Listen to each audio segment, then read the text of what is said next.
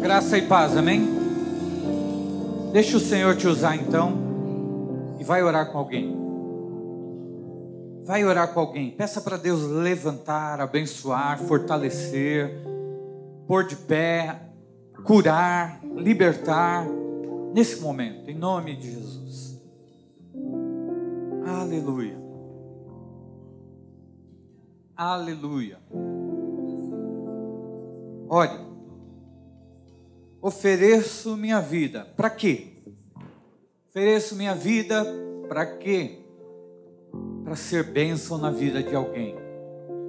Para ser bênção na vida de alguém. Para abençoar alguém.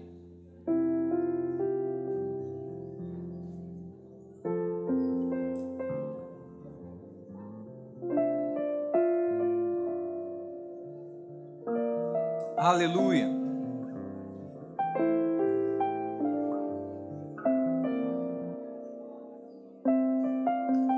Erga um clamor, erga a voz, ore. Aleluia. Oh, glória a Deus. Peça com fé.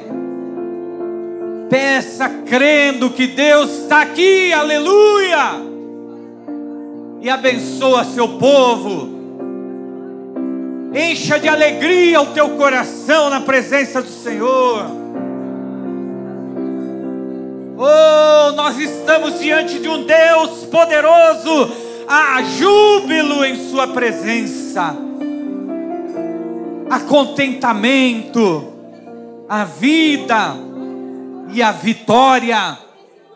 Nenhum inimigo fica de pé, nenhum mal prevalece. No nome do Senhor Jesus. No nome do Senhor Jesus. Aleluia enfermidades caem, libertação, livramento, curas, em nome de Jesus.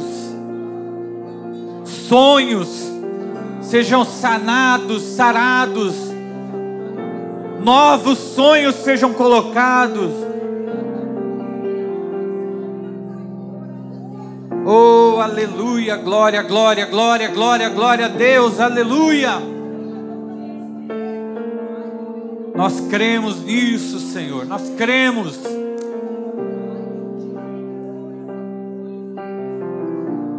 Renova alianças, renova corações, renova vidas, restaura, perdoa, enriquece de abundância da Sua presença cada um de nós.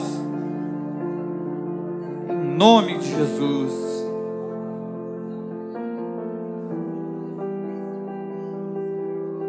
Em nome de Jesus.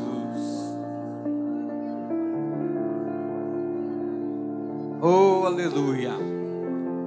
Amém. Aleluia. Faça mais uma oração agora. Fala para Deus derramar o Espírito Santo dele sobre nós. Feche teus olhos aí. Fala, Senhor, encha a tua igreja com teu Espírito Santo. Enche a tua igreja com o Espírito Santo. Enche tua igreja com o Espírito Santo, Senhor. Vá este lugar com alegria, com o poder de Atos dos Apóstolos. Ó oh, Senhor, com curas, com milagres, com respostas de oração, com vidas sendo restauradas, com pessoas se entregando a Cristo com pessoas ouvindo o chamado de Deus, com pessoas entendendo o chamado de Deus, com pessoas dispostas, disponíveis, com pessoas valentes, com pessoas cheias de autoridade, de amor, para fazer a obra.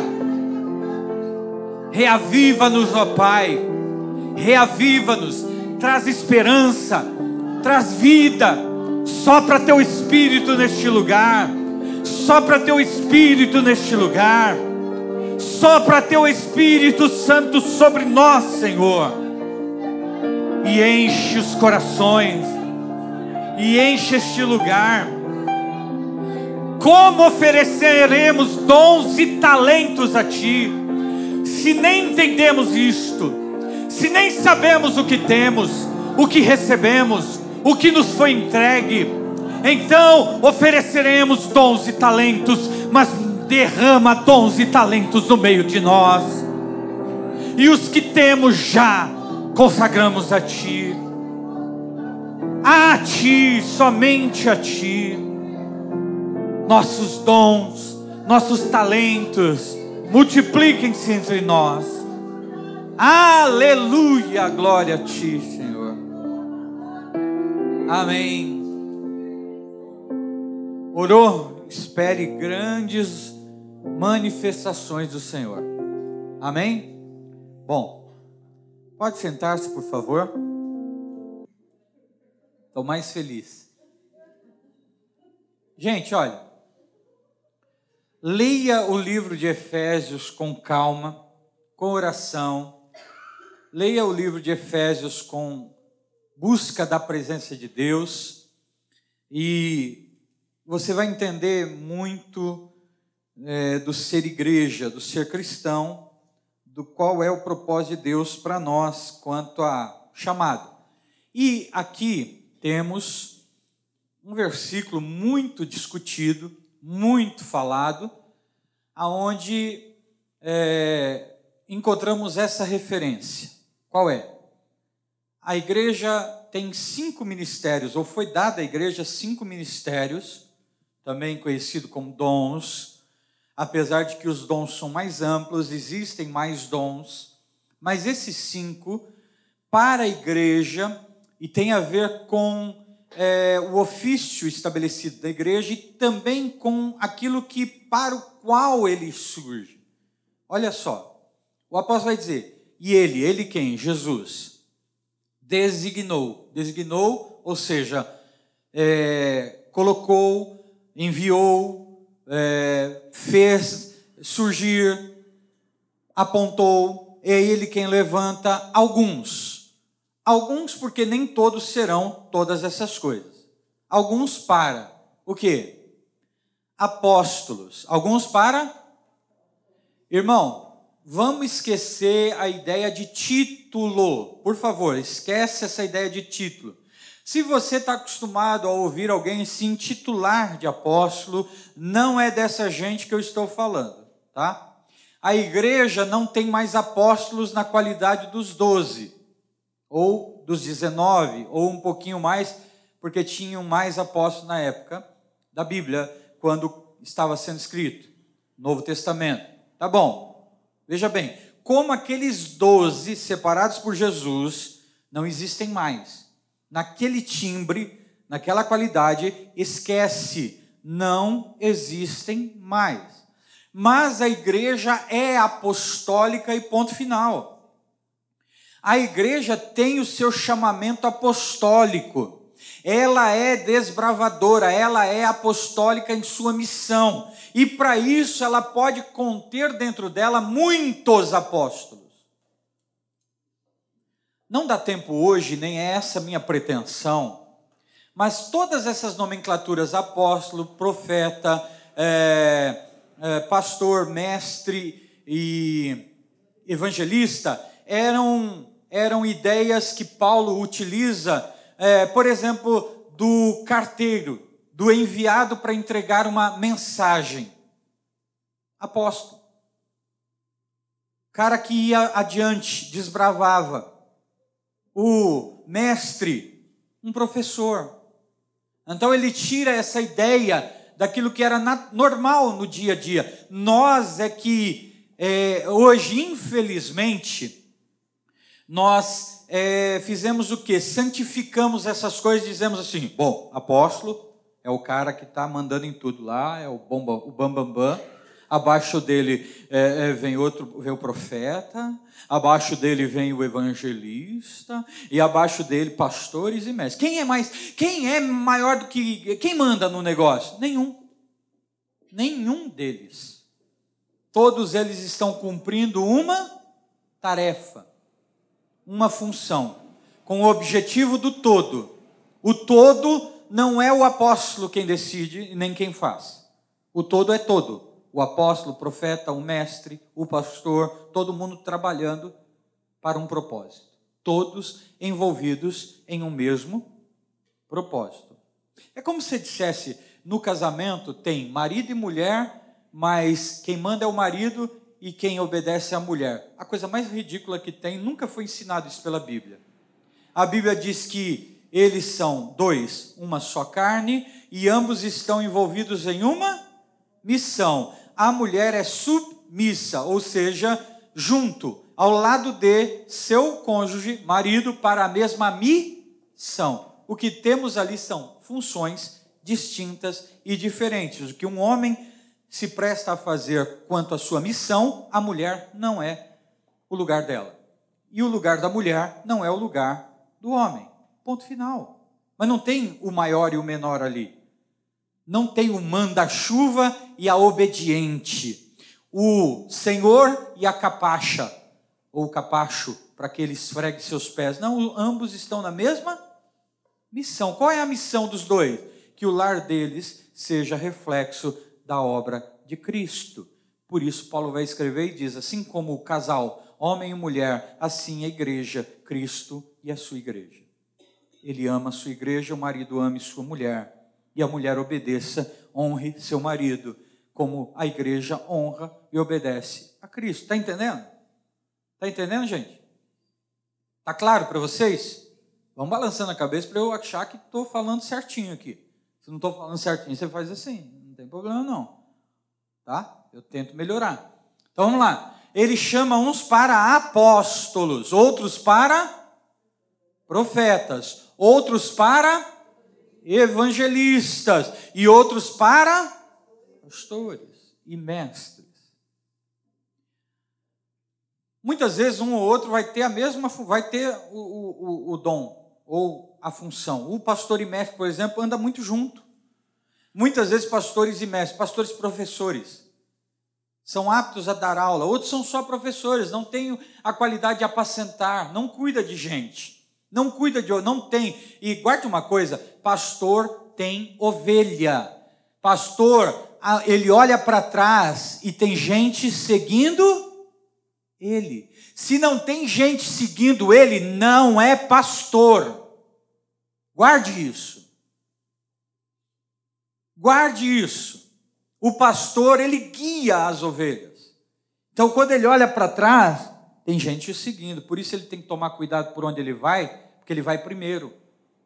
Por isso que ele oferece às ovelhas não aquilo que ele é, acha que as ovelhas têm que comer, mas aquilo que ele sabe que é bom para ela. Por isso ele tem zelo por isso ele tem cuidado. É por isso. Entendeu?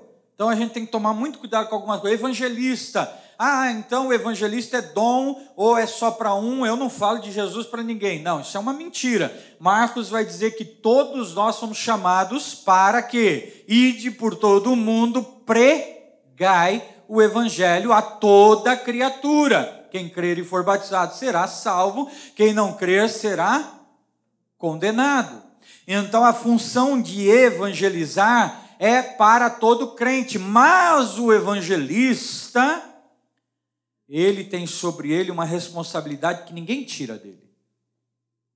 É o cara que onde está ele está abrindo a boca. E não só abrindo a boca, você olha e tem os frutos. Tem o quê? Frutos. O cara diz que é evangelista. Você fala assim: cadê seus frutos? Nunca ganhei ninguém para Cristo. Só evangelizo aí toda turma. Ué, não, não, peraí. Está tá alguma coisa errada. Se é evangelista, ele vai dizer: eu preguei, gente se converteu, eu falei, gente se converteu, eu orei, gente se converteu, eu visitei, gente se converteu. Ele é evangelista. E o profeta? Ah, é aquele que vem e diz assim: diz o Senhor. Não, esse assim diz o Senhor fica lá para o Velho Testamento. No Novo Testamento você não tem assim diz o Senhor. No Novo Testamento você diz: O Espírito me enviou. O Espírito me disse, o Espírito falou, o Espírito comunicou, e assim profetas no Novo Testamento.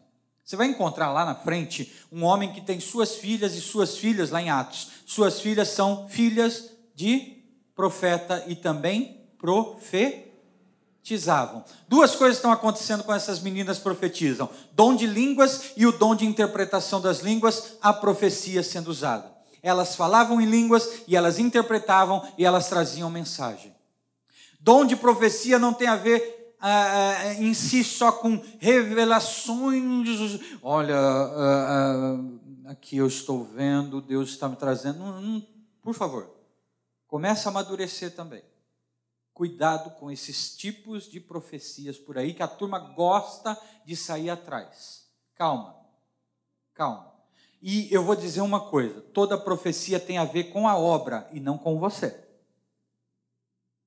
Então, esse negócio de profecia particular, pega um texto da Bíblia que vai dizer assim: a Bíblia toda, as profecias da palavra de Deus, não tem nenhuma delas que seja de particular interpretação. Sabe o que quer dizer isso? Que eu não pego a Bíblia e digo assim: não, isso aqui, esse texto é exclusivo para mim. Deus pode estar falando a você naquele texto, mas aquilo tem a ver com algo maior, que é dele, não nosso. Tem a ver com o que é dele, não nosso. Senão a gente fica indo para as igrejas aí, ouvindo profetada de gente que sai dizendo que não sabe, ou revelando coisa que, sei lá de onde veio essa revelação, essa adivinhação, e a gente fica todo confuso. Deus não nos chamou para uma vida de confusão. Deus nos chamou para uma vida de testemunho do Espírito Santo sobre nós. Mas o Espírito Santo pode levantar profetas e dizer, pastor, Deus está chamando alguém aqui. Para isso, isso, isso. Amém. Vamos ouvir o que Deus tem. Se Ele está falando, Ele vai cumprir tudo aquilo que Ele diz que vai fazer, sim ou não? Ponto. Eu quero que siga a leitura aí. Pastores e mestres, qual é o objetivo? Veja. Com o fim. Qual o fim? Preparar quem? os santos. Quem é santos, santos aqui? Diga amém. Estou falando de futebol, não. Estou falando de quem é de Jesus, que é um santo santificado. Diga amém. amém. Para a obra de quem? Obra de quem? Do ministério. Vamos, vamos comer. Eu, eu, eu quero pregar hoje aqui assim, porque nós estamos falando de maturidade espiritual, certo? Estamos falando de maturidade espiritual. Eu fico é, é, é, preocupado que o Felipe veio aqui e falou que criança não vai pagar e aí os irmãos querem continuar sendo criança. Não, calma. Você tem que amadurecer, tá? Amadureça, porque adulto paga. Paga ou não paga? Adulto paga, porque amadureceu. Tem que ter responsabilidade. Por exemplo, ó, se o adultinho lá da sua casa ainda mama de, é, é tudo de você, tem algum problema nesse adulto aí. Tá? Se você ainda banca todas as contas do adulto lá de casa, cuidado. Você talvez esteja, esteja incorrendo em não um, uma boa é, é, medida para que ele amadureça. Pelo contrário, você está infantilizando o adulto.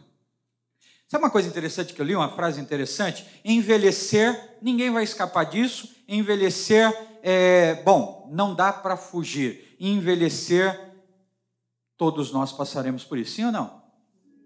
Não dá para escolher, mas maturidade a gente pode decidir. Tem um monte de velho imaturo por aí. Tem ou não tem? Porque a maturidade não tem a ver com idade. Ser maduro não tem nada a ver com idade. É o que eu falei dos meus dois filhos. Eu tenho um filho adulto e tenho uma, um filho criança. Tenho uma criança lá em casa a atitude adulta da criança nunca me é, é, é, é nunca me causa tristeza, nunca me causa ah, ah, para meu, você é uma criança ainda, vai brincar. Não, me causa até alegria. Eu fico até empolgado, falo, olha, como esse menino já está maduro, já está, olha, pensa, sabe reagir, sabe agir, sabe decidir. Mas se o Guilherme tem atitude infantil, eu começo a ficar com, com raiva. Já começa a ter problema. Eu começo a dizer, oh, meu, para de ser moleque. Isso aí é molecagem. Deixa de ser menino. Sim ou não, gente? Hã? Porque a gente não quer ver em criança, é, em adulto, a, a infantilidade, mas a gente pode ver na criança a maturidade, porque não tem a ver com a idade. Então, envelhecer é inevitável, amadurecer é uma decisão. Eu decido se vou amadurecer ou não. Qual a finalidade disso tudo? Preparar os santos para a obra do ministério. Então vamos corrigir aqui uma coisa. Ministério. Pastor, eu quero trabalhar no ministério de louvor, diaconato. Isso aí não é ministério, coisa nenhuma. Isso é função. Você serve em alguma área da igreja, porque estamos em um contexto de igreja. Igreja tem louvor, igreja tem trabalho, igreja tem equipe, igreja tem tudo isso. Então a gente é, organiza as pessoas para uma função elas exercem uma função. Ministério é muito além disso. Ministério é aquilo que eu faço para Deus dentro e fora da igreja. Ministério tem a ver com o serviço prestado. Eu não vou lá para a rua cantar louvores, pregar, é, ou fazer outras coisas. Ah, porque é isso que eu tenho que fazer. tal. Quando eu faço isso, eu faço mediante a um trabalho ministerial, a uma obra ministerial, mas acima de tudo, lá na rua, lá na minha casa, é, no bairro onde eu moro, na Praça do Vinho onde eu caminho, eu sou um ministro do Senhor, eu sou, portanto, um servo do Senhor, eu, portanto, sou alguém enviado para lá para ser bênção na vida de alguém. Está entendendo? Está entendendo?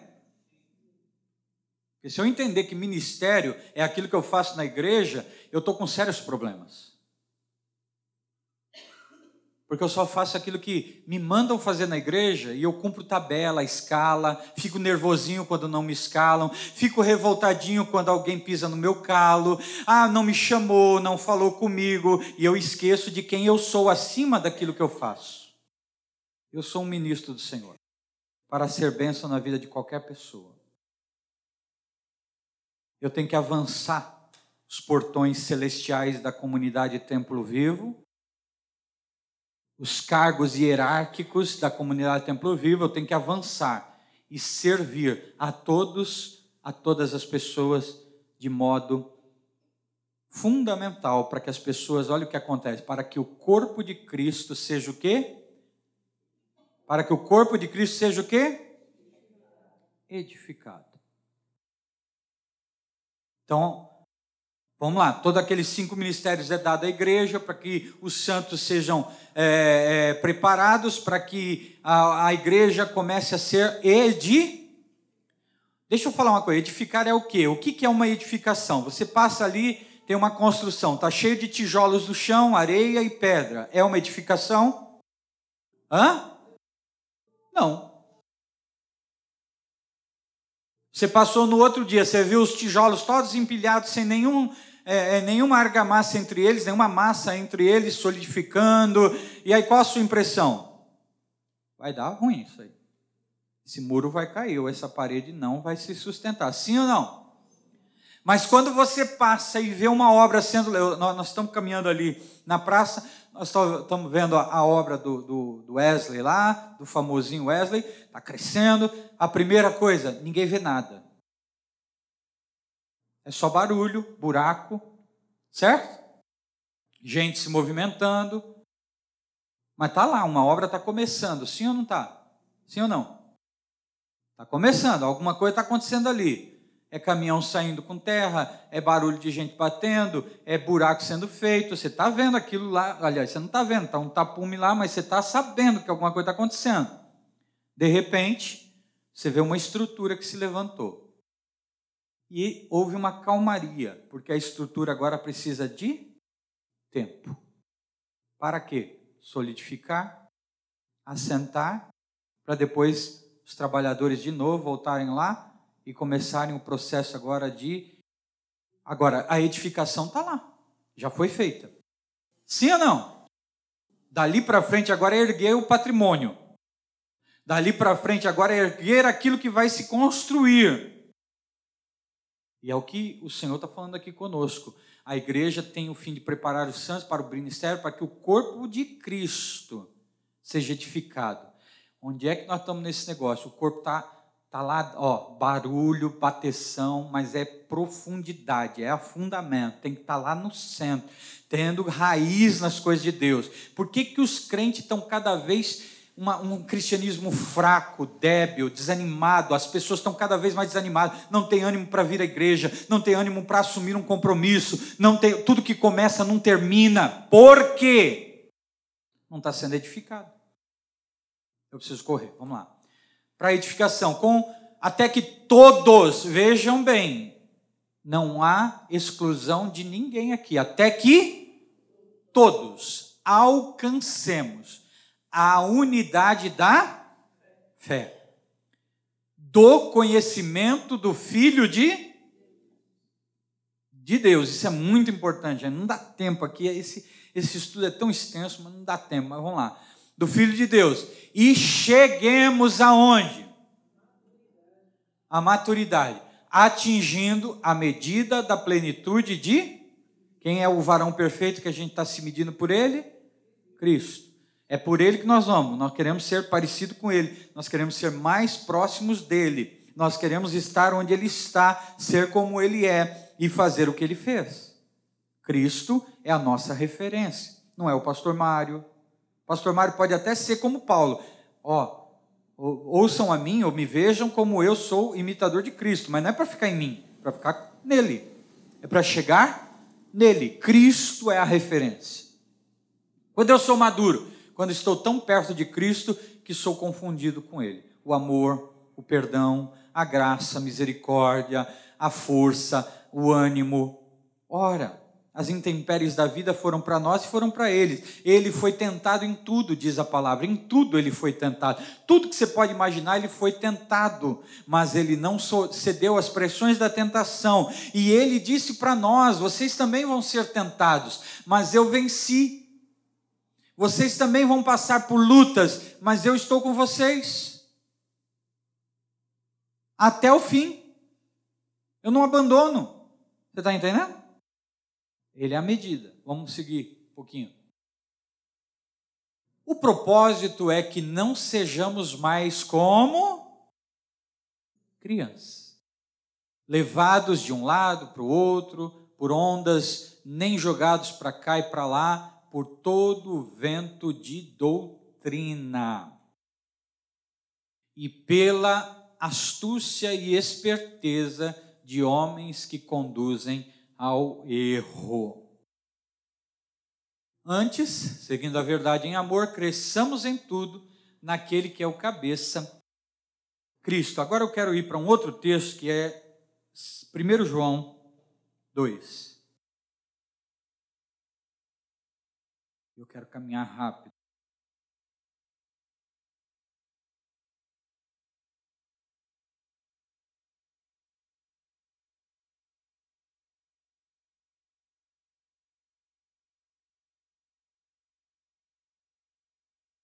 Eu quero ler, é, não dá para lermos tudo. Eu gostaria de ler todos os três livros de primeiro, segundo e terceiro João com vocês, porque é fantástico.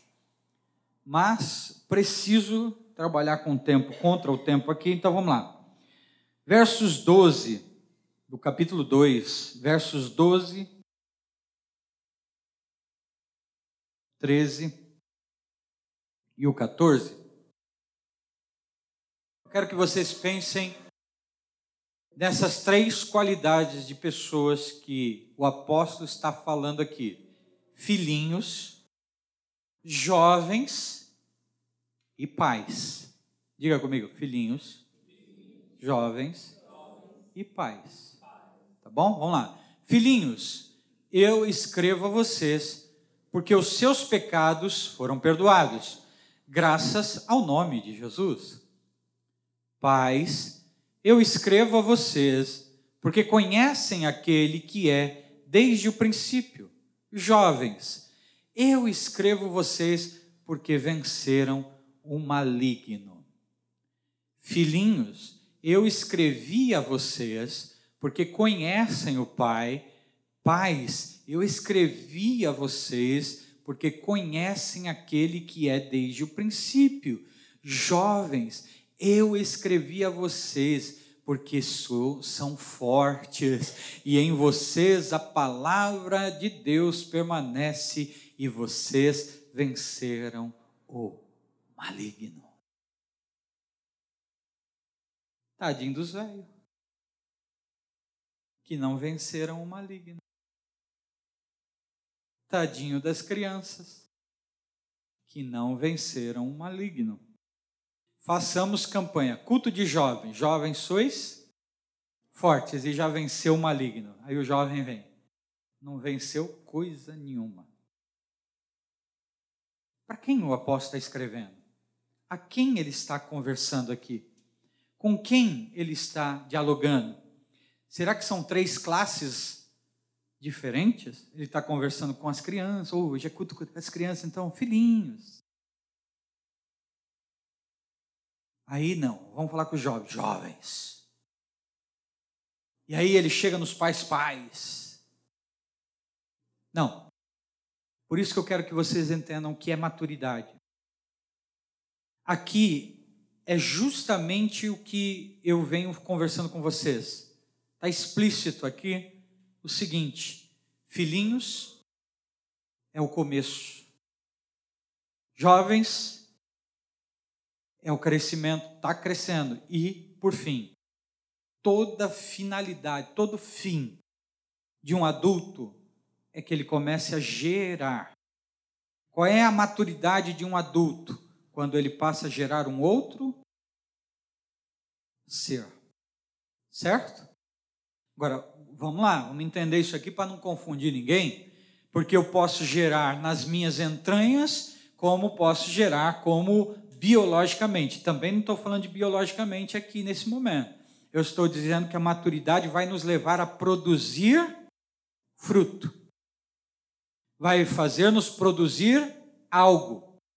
Mas o processo é, quando crianças, e aqui o apóstolo está começando a conversar, é, é, João está começando a dizer, filhinhos, vocês sabem de uma coisa, vocês já conseguem entender uma coisa, vocês foram perdoados. Lembram que eu li em Hebreus que os rudimentos da doutrina devem ser deixados para depois?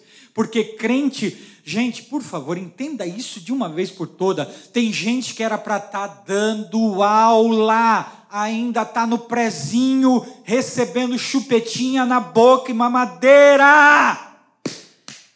Acorda, pelo amor de Deus. Amadurece. Cresce.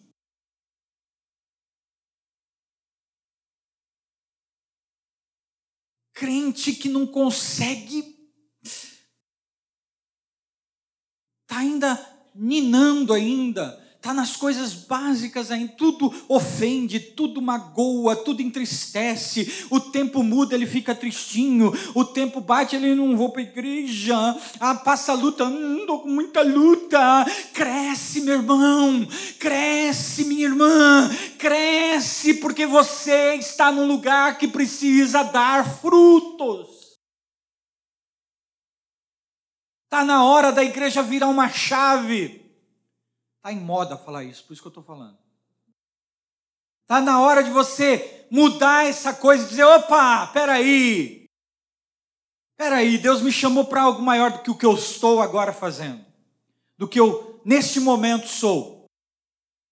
10 anos já, 15 anos, 25 anos de comunidade Templo Vivo, peraí, eu tenho que ser professor nesse negócio, não aluno. Eu tenho que dar aula não ficar bebericando do que os outros dizem. Eu tenho que ser maduro. Filhinho, vocês já sabem, vocês foram perdoados. Olha o processo. Vocês já são perdoados, vocês sabem disso. Então vamos resolver um negócio de uma vez por todas.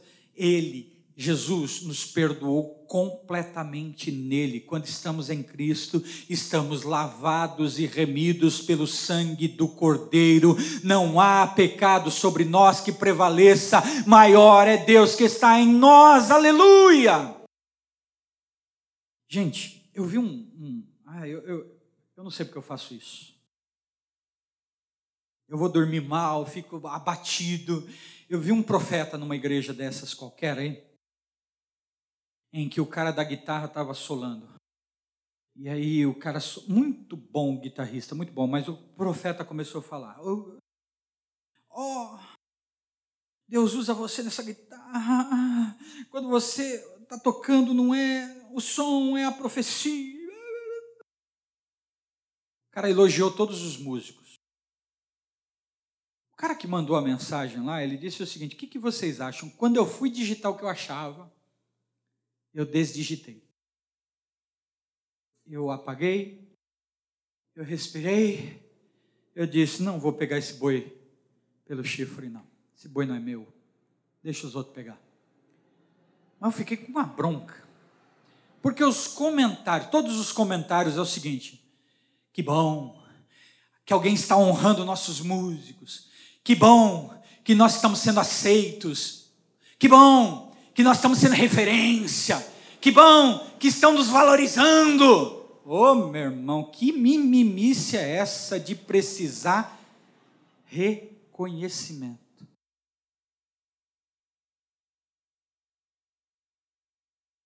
Por que, que as pessoas estão fazendo as coisas para Deus almejando um reconhecimento? Quando supostamente não os têm, entram em desespero.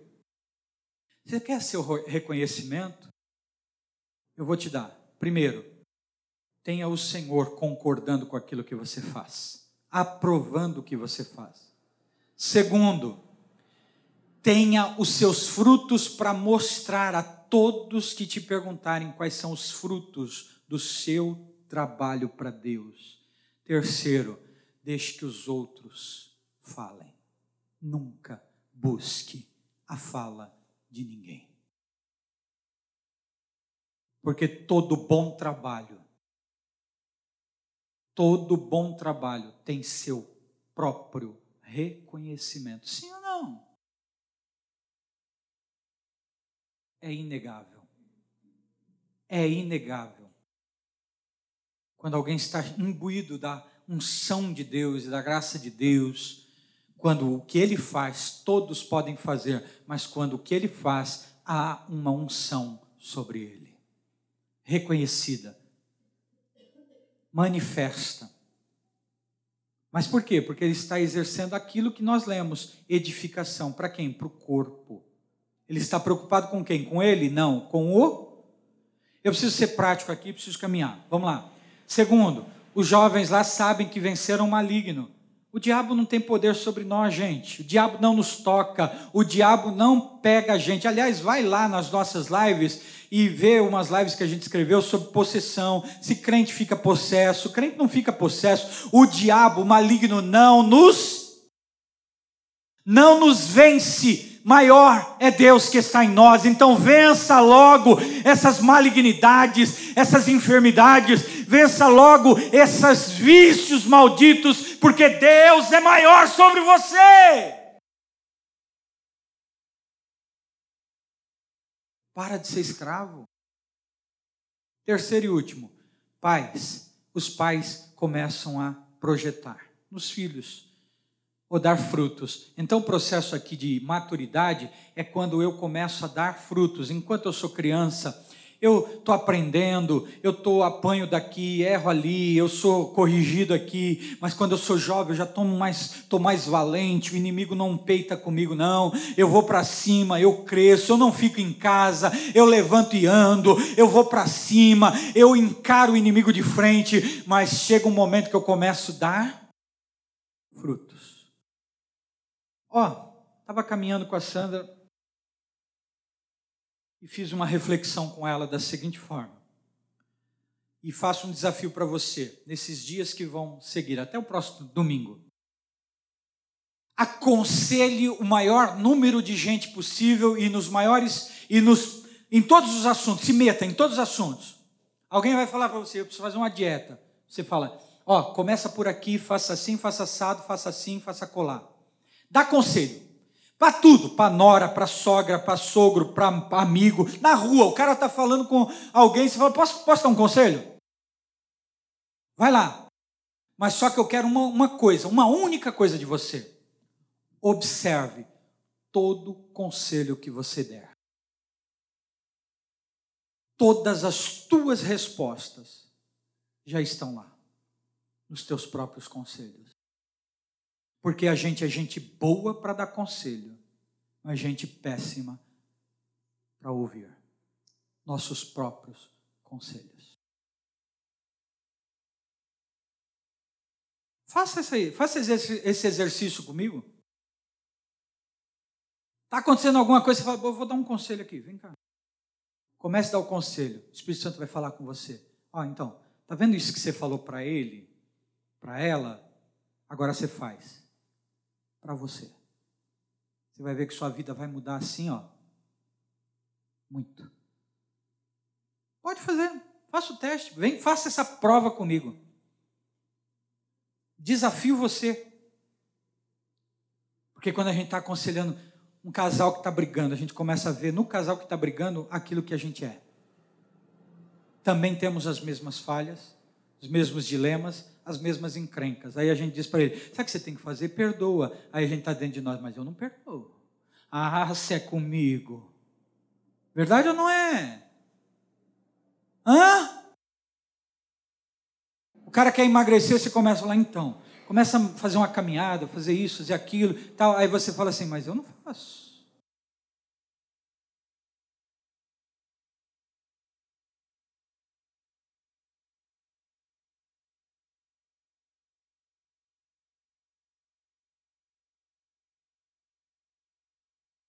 Que você vai começar agora a ser bênção na vida de outra pessoa.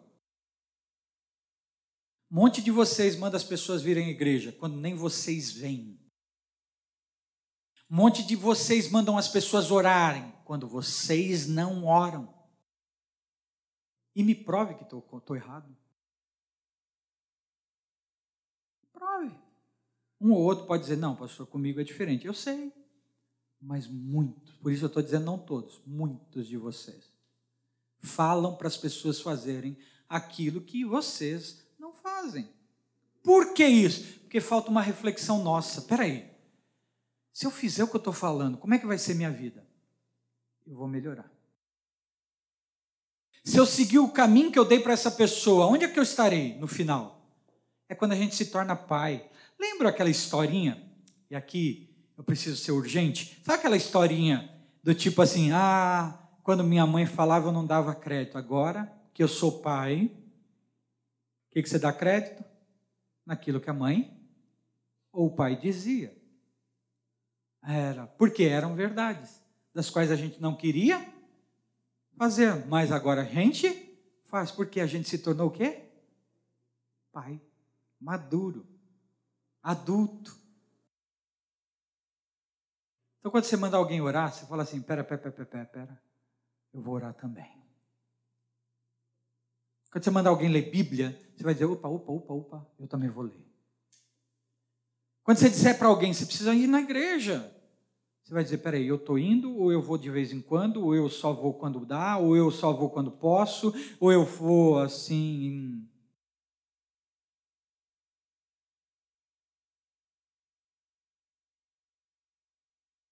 Está entendendo? Maturidade. Bom, eu preciso falar mais talvez três coisas. Primeiro, todo maduro, todo maduro entendeu que, lembra que eu ia falar? O que um maduro faz? Um maduro aprende a servir. Servir. Servir em tudo. O maduro é aquele que já chega assim, ó, onde eu posso ser útil, o que eu posso fazer, ele não espera, ele serve. Ele serve as pessoas, ele serve a Deus, ele serve a humanidade de modo geral. Ele está com o coração de servo. Aí eu pergunto a vocês: quem que nos ensinou a servir? Jesus serviu ou não serviu? Jesus ensinou que esse é um princípio ou não é? Quem quer ser o maior entre vós, seja o menor. De que forma? Ser servindo. Então, tudo que você vê na igreja é para servir. É para servir. Tudo que você, como crente, faz é para ser para ser útil a alguém, para ser abençoador de alguém, para trazer aquela pessoa algo de Deus. Deus vai usar muita gente aqui, eu creio. Deus vai te despertar, eu creio. Para que você comece a aprender a servir o marido, não é porque você é obrigado a servir, sirva. Cozinhar não é obrigação, é servir. Tudo que você faz, disse o Senhor, faça para o. Quando eu trabalho, eu trabalho para o. Você vai ver que muita coisa vai mudar na sua vida. Jesus pega uma bacia, pega pano e vai lavar os pés dos discípulos e diz: Viu como eu fiz? Sabe por que Jesus fez isso? Porque é escravo quem faz isso. É escravo quem faz. Jesus mandou a gente andar com bacia por aí, lavando o pé dos outros, que nem tem um monte de gente fazendo? Não. Mas Jesus mandou a gente ser.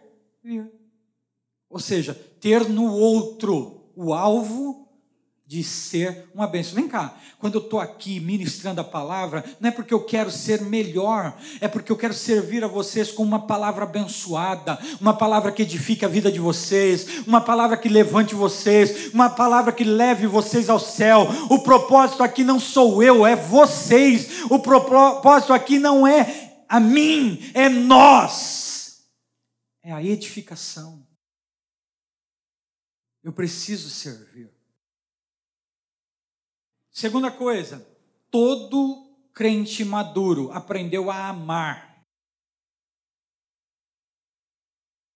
Amar, literalmente amar. Quem? Todos. Amar quem?